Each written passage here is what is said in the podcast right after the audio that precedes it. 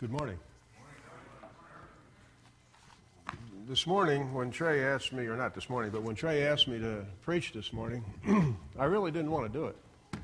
I've been in one of these uh, spiritual funks, you know, and business has been slow, and finances are low, and got a whole file full of rejection letters over ministry and job applications, and my son flew off to L.A. I took my daughter down to Arkansas, so you know I'm, I'm riding a low wave today or last week.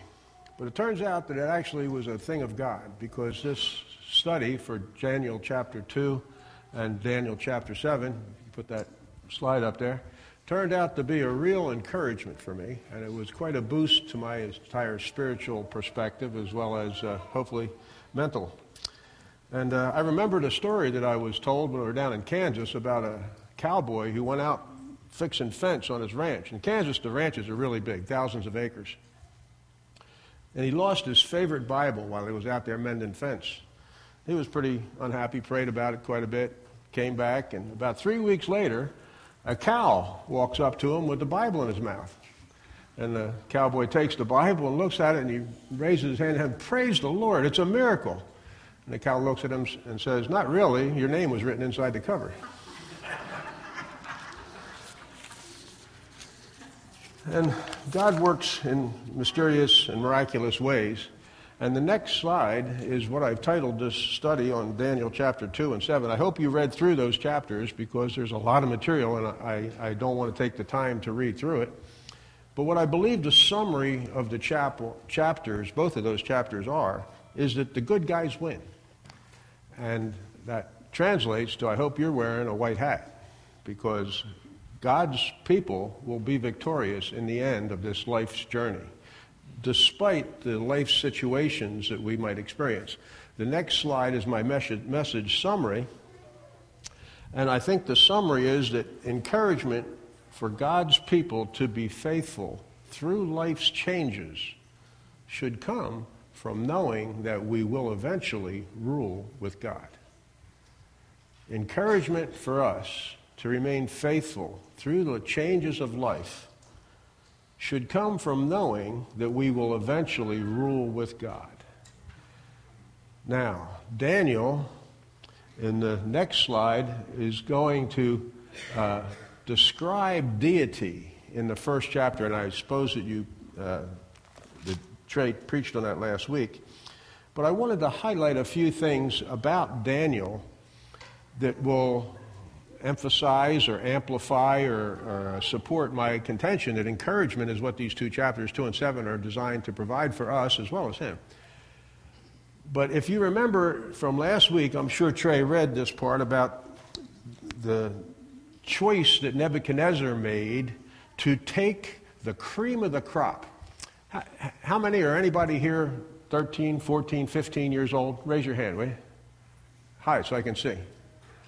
Okay, you guys were the age that Daniel was when he was taken into captivity 13, 14, 15, maybe 16. He was a young, young man. Now, think about what would happen to you and how you would respond as young people if suddenly uh, some foreign power, somebody from Bosnia, came over and captured, captured you and took you away to their, their foreign land, foreign country. I mean, this was a total earth shaking experience for Daniel. He's writing this at the end of his life, after he's experienced all of God's provision and miracles for 85 years or so. But this event, this, this uh, capture, occurred when he was a very young man. You know what you're going through as young people. You're, you're struggling with your uh, attitude toward your parents, whether you like them, whether you don't like them. That probably changes as the days go by. I know mine did, ours kids did. You're, you're struggling with uh, boys and girls, as the case may be. They're, you're attracted, but you don't know how to act. It's that awkward stage sometimes. You know, and all this is disrupted, and all of a sudden you're, you're just ripped out of your context. That's what happened to Daniel. Daniel was taken to a foreign country. He was the cream of the crop. Look what the, how they described him. The king ordered Ashpenaz, king of his court officials, to bring in some of the Israelites from the royal family, from the nobility young men without any physical defect, handsome, showing aptitude for every kind of learning, well informed, quick to understand, and qualified to serve in the king's palace. They were the cream of the crops. They were the kids that were born with a silver spoon in their mouth. They had nothing to worry about. Their parents, you know, sent them to the private schools. They had tutors. They had everything. And bingo, whew, they're prisoners of war taken to Babylon. Now that's the experience that Daniel went through. And then when we come to his recording of his book of Daniel, he recognizes in chapter 1 that God is in control. He has gone from a, a, uh, a shattered young person. I would suggest that he didn't take this any better than you or I would take it if we had been captured as prisoners of war, to a confident, faithful follower of Yahweh. But in 1 2, he recognized, verses, uh, chapter 1, verse 2, he recognizes that the Lord delivered Jehoiakim, king of Judah, into the hands of Nebuchadnezzar. He recognized that God was in control of the political change that he was part of. Now, to give you some, some bearing on what's going on, this is about, he was captured in about 605 BC, before Christ. About five, six, seven years earlier, there was a big battle between Egypt, which would have been somewhere in the area of about 25, 30 miles south of Indianapolis, and Babylon, which would have been somewhere like over in Des Moines, Iowa. Babylon came from Des Moines, Iowa, came as close as Chicago is, and fought with Egypt right there in just west of Chicago, east of Chicago. And Egypt lost. In the meantime, before that, the king of Israel, Josiah, he had gone over to Indianapolis with the army of Israel to fight off the Egyptians because he wanted to, them to lose. But he was killed. A few years later, Babylon comes and crushes Egypt, and on the way down, doing that, they capture Jerusalem and take Daniel away. That's the close proximity of what's going on, if it's, if it's, as if it was happening here in Cissna Park. Daniel is in a political melting pot. It's terrible. He's torn out of his culture and taken over to Babylon, but he still says, Oh, God delivered uh, my king Josiah into the hands of Nebuchadnezzar. Then, if you come down to verse 9 in chapter 1, he says, Now God had caused the official to show favor and sympathy to Daniel. When Daniel said, Hey, I don't want to do what the king said, I don't want to eat his food, I want to eat vegetables. I can't understand the guy. They obviously didn't have McDonald's back then. But, but he wanted to eat vegetables. And so he was following the law of Israel, and God gave him favor in the eyes of this official who was, you know, a powerful man in that, that uh, Babylonian court. Then, if you look at verse uh, 17, uh, it says here that uh, to the four young men, God gave knowledge, understanding, all kinds of literature, of all kinds of literature and learning, and Daniel could understand visions and dreams of all kinds. God gave him the wisdom to do what he was going to do. That should be encouragement for all of us, particularly you students. Pray to God. He's going to give you wisdom and understanding, maybe. He did that to Daniel. Uh, that's the only way I could make it through school for sure. So, the point being that Daniel recognized God's hand and the trauma of his life. That's a pretty significant thing. What kind of trauma do you experience? Are you experiencing? Uh, bills, health, family. God is actually at work in the society and the circumstances of our, of our lives a, a, man that I respect highly. If, in fact, if Beth and I were to be killed, we would have wanted him to raise our kids. Highly, uh, highly regarded in our lives. We, we really appreciate him. He's a godly man. His wife is a godly woman. They have godly kids. I've been counseling with his oldest son, who was ex-military, uh, an illegal alien in Canada, and a heroin addict he's going through some, that, this couple, this family that we highly respect as Christians, going through some hard times with their son, their oldest son. He's the same age as my oldest son. That's, that's bad stuff. But you know, Joe still says that God's in control. He's praying and trusting God to deal with that whole bad circumstance. And so am I. I, I love this guy as, like a son myself. That's what Daniel recognized. In the trauma of his life, Daniel describes deity as in control. Now, the next slide is Daniel's dream debut. And then the next slide is a picture. That's why it took so long this morning, guys. I was trying to find a good picture. The one I had before was just a chart, it was boring. Now, this is a picture of the dream that Nebuchadnezzar had and Daniel interpreted. We're not going to spend a lot of time with it because I don't believe prophecy was given for us to know the future. Prophecy was given to confirm the truth of God's word. And most people look at this and try to figure out all the different details, and I personally don't think that's what's relevant to this passage. But it is a cool picture. What I disagree with is the dating of Rome, 168 to 476. Uh, I'm not sure. I didn't do the research to figure out why this artist picked that date. Usually it's uh, Greece going down to 63 BC and Rome from 63 BC to 476, but it wasn't worth my time to investigate the difference. But if you're uh, obsessive compulsive detail person, you might notice that. But that's cool. Babylon is the gold, uh, Mede Persia is the silver, Greece is the bronze, Rome is the iron, and then the ten, ten kingdoms mixed together with uh, iron and clay are the toes. What it doesn't show is Jesus Christ, the rock, coming in and crushing the toes and destroying the, the, the uh, whole uh, statue. But that is a cool picture, and I wanted to get that up there because we're going to forget about that now and go back to what I wanted to say about that picture. Okay, next slide. Daniel's dream debut. Now, think about this. This is the most powerful monarch in the world at this time 605 BC, maybe 603 BC. And he had a dream. Now, this guy is a, a killer. I mean, you know, if you burn his biscuits, you're toast.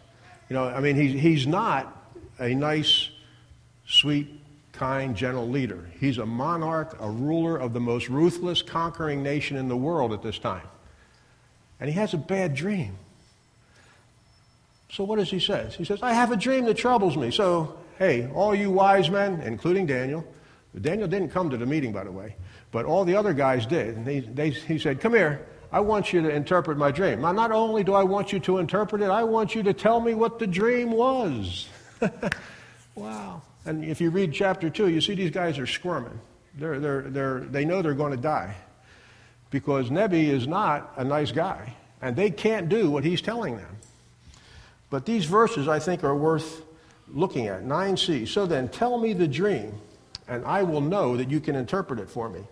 In, in verse 9, he has called these guys. They said, hey, we can't do that. And he's suspicious, suspicious of their whole con anyway. These guys are a bunch of soothsayers. They're probably the majority of the political parties in the United States. But they're, they're just talkers, and they're living on his goodwill. And he calls them in, and I think that he's suspicious that they're just conning him anyway, so he says, No, you got to tell me what the dream is, and then interpret it. And their response is in verse 11, which I think is one of the highlights of chapter 2, actually. In verse 11, this says, What the king asks is too difficult. No one can reveal it to the king except the gods, and they do not live among men.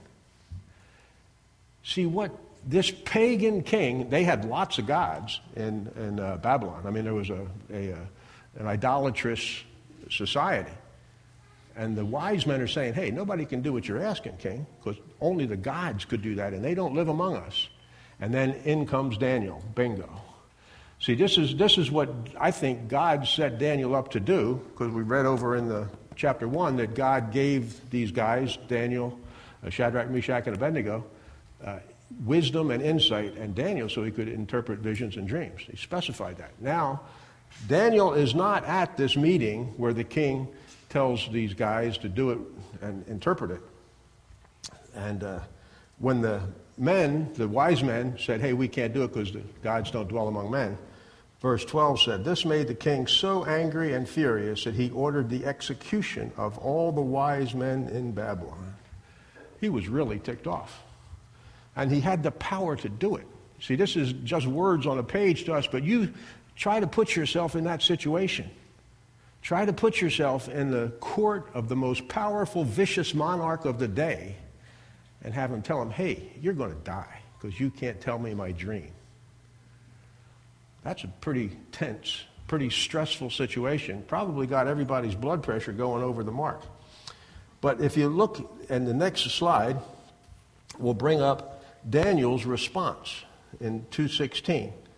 Uh, actually, Arioch then explained the matter to Daniel. At this, Daniel went into the king and uh, asked him for some time that he might interpret the dream.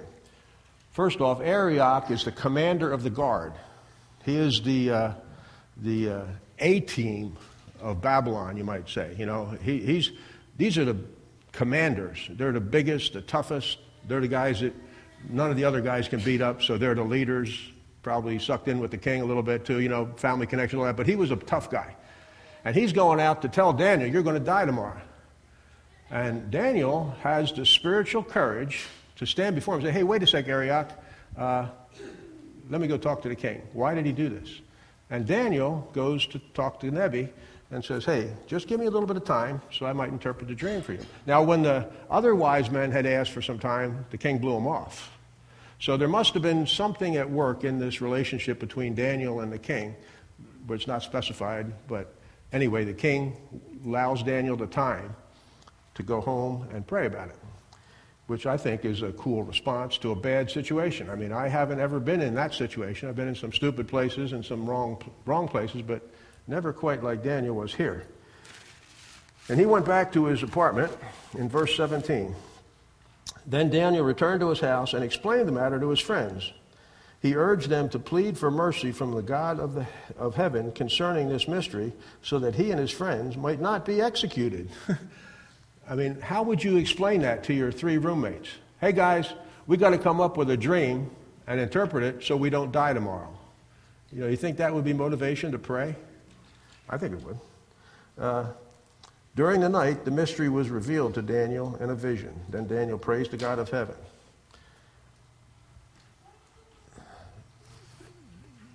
I, I wish I had that kind of faith, quite frankly. Like I said before, I'm in a bit of a spiritual slump. This has encouraged me, but I'm also knowing that when I get out of the, get off the pulpit, I'm probably going to back to thinking about all the bad things going on in my life. But the, the point being that I wish I had this man's faith. His life was on the line, not just his mortgage or his taxes or anything else, his life. And here, he trusts God, and God comes through for him. I hope you can sense the poignancy of this occasion. Daniel's life is literally going to end, but God steps in and bails him out with the, with the dream and the answer, interpretation of the dream. Let me read that in verse uh, 20. Then Daniel praised the God of heaven and said, Praise be to the name of God forever and ever. Wisdom and power are his. He changes times and seasons. He sets up kings and deposes them. You mean that God put uh, Obama in place? Oh.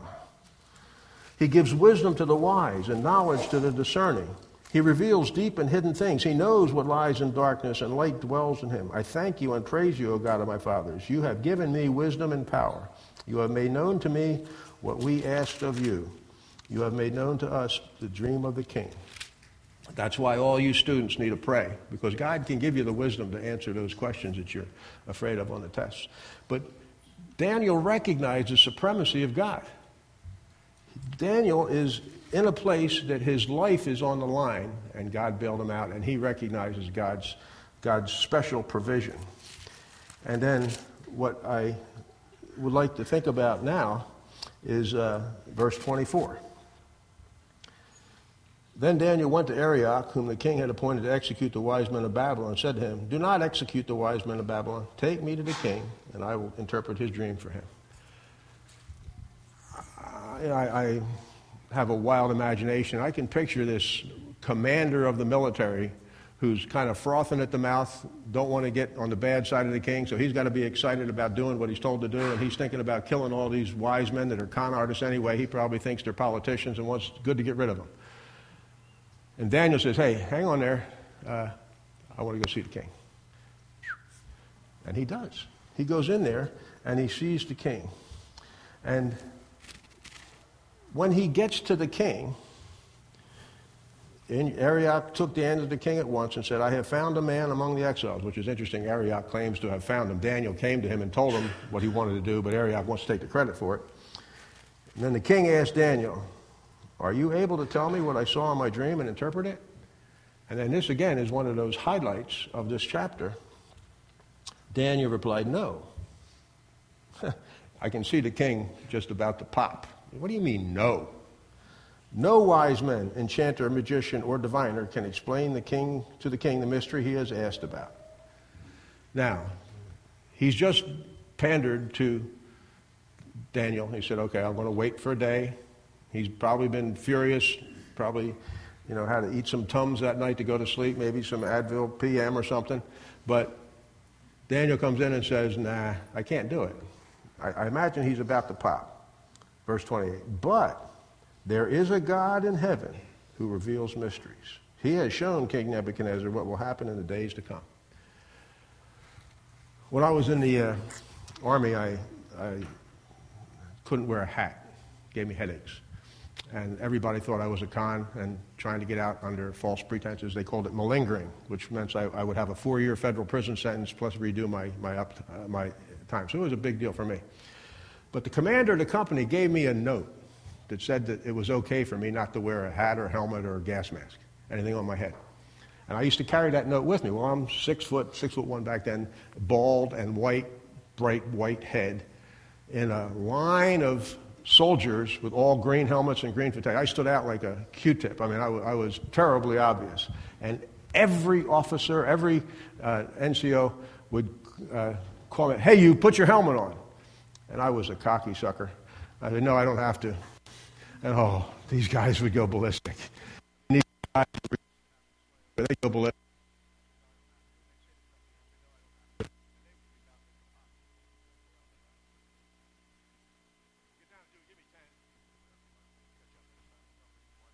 down the road.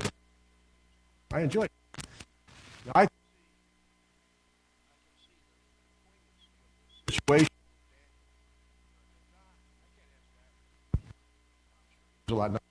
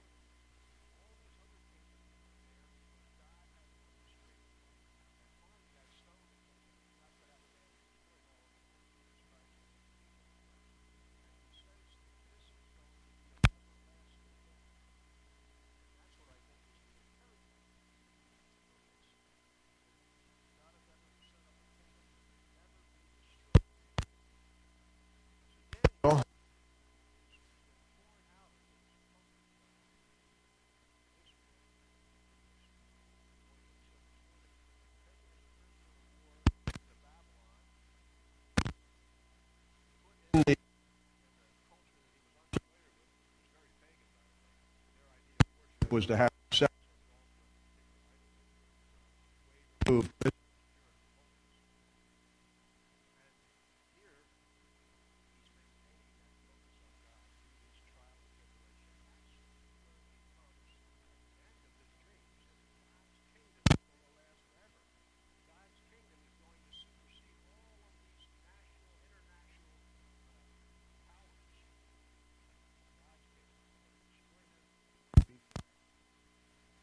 Think